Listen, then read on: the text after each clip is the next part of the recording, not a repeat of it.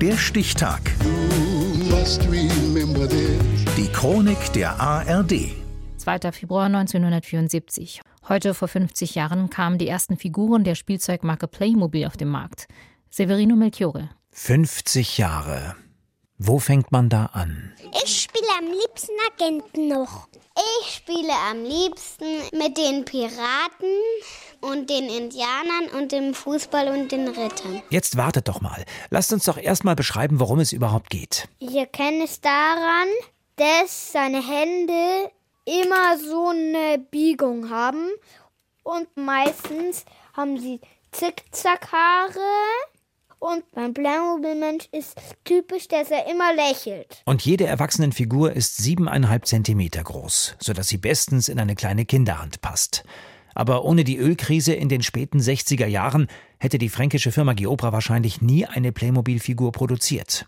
Denn bis dahin stellt sie sehr erfolgreich anderes Kinderspielzeug her, vor allem den Hula-Hoop-Reifen. Doch mit der Ölkrise wird Plastik plötzlich viel teurer. Dazu kommt die Konkurrenz aus China. Die Luft wird dünner für die Firma aus Zirndorf und ihren Chef Horst Brandstetter. Deshalb suchen er und sein Entwickler Hans Beck ein Spielzeug, das nicht so viel Plastik verbraucht. Habe ich zu meinem Beck gesagt, wir brauchen ein System. Wir brauchen etwas, wo das Kind in einem Jahr vielleicht ein Auto kriegt, im nächsten Jahr eine Garage. Herauskommen erstmal drei Figuren. Ein Ritter, ein Bauarbeiter und ein Indianer. Brandstetter stellt sie auf der Spielwarenmesse in Nürnberg aus, aber niemand will sie haben. Gibt's doch schon aus China, bekommt der Unternehmer aufzuhören.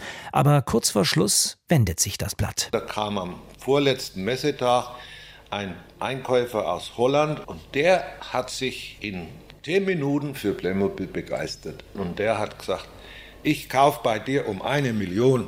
Ich denke, Gottes Willen, das ist die ganze Kapazität, die ich habe. Und wie sollen diese kleinen Plastikmännchen heißen? Habe ich gesagt, naja, mit Spielen hat es ja was zu tun. Und international soll der Name auch sein.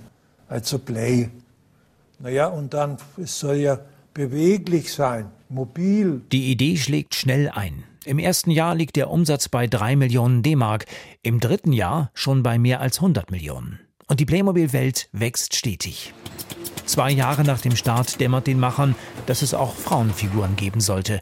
1981 folgen Kinder, Haustiere, Fahrzeuge und später ganze Welten wie Schlösser und Piratenschiffe. Playmobil scheint nur einen wirklichen Feind zu haben, den Staubsauger. Heute bilden die Plastikfiguren nicht mehr nur unseren Alltag ab, sondern sind selbst Teil davon. Theaterdramaturg Michael Sommer spielt mit ihnen im Internet Literaturklassiker für Studenten nach. Was bist denn du für eine Flitzpiepe? Und Faust, ich bin doch keine Flitzpiepe, ich bin Dr. Faust, ich hab dich beschworen. Und der Erdgeist, nee, du bist eine Flitzpiepe und geht ab. Harald Schmidt erklärt mit Playmobil das britische Königshaus oder die französische Revolution. Es gibt Serien, Ausstellungen und einen Freizeitpark. Nach dem Tod von Firmenchef Brandstetter 2015 häufen sich allerdings die Dämpfer. Ein teurer Playmobil-Kinofilm floppt. Im Verlauf der letzten Monate wurden diverse Einwohner wie vom Erdboden verschluckt. Der Umsatz schrumpft und die Belegschaft wird verkleinert. Aber immer noch ist Playmobil einer der größten deutschen Spielzeughersteller. Angefangen hat alles mit den ersten Figuren auf der Nürnberger Spielwarenmesse. Heute vor 50 Jahren. Der Stichtag. Die Chronik von ARD und Deutschlandfunk Kultur. Produziert von Radio Bremen.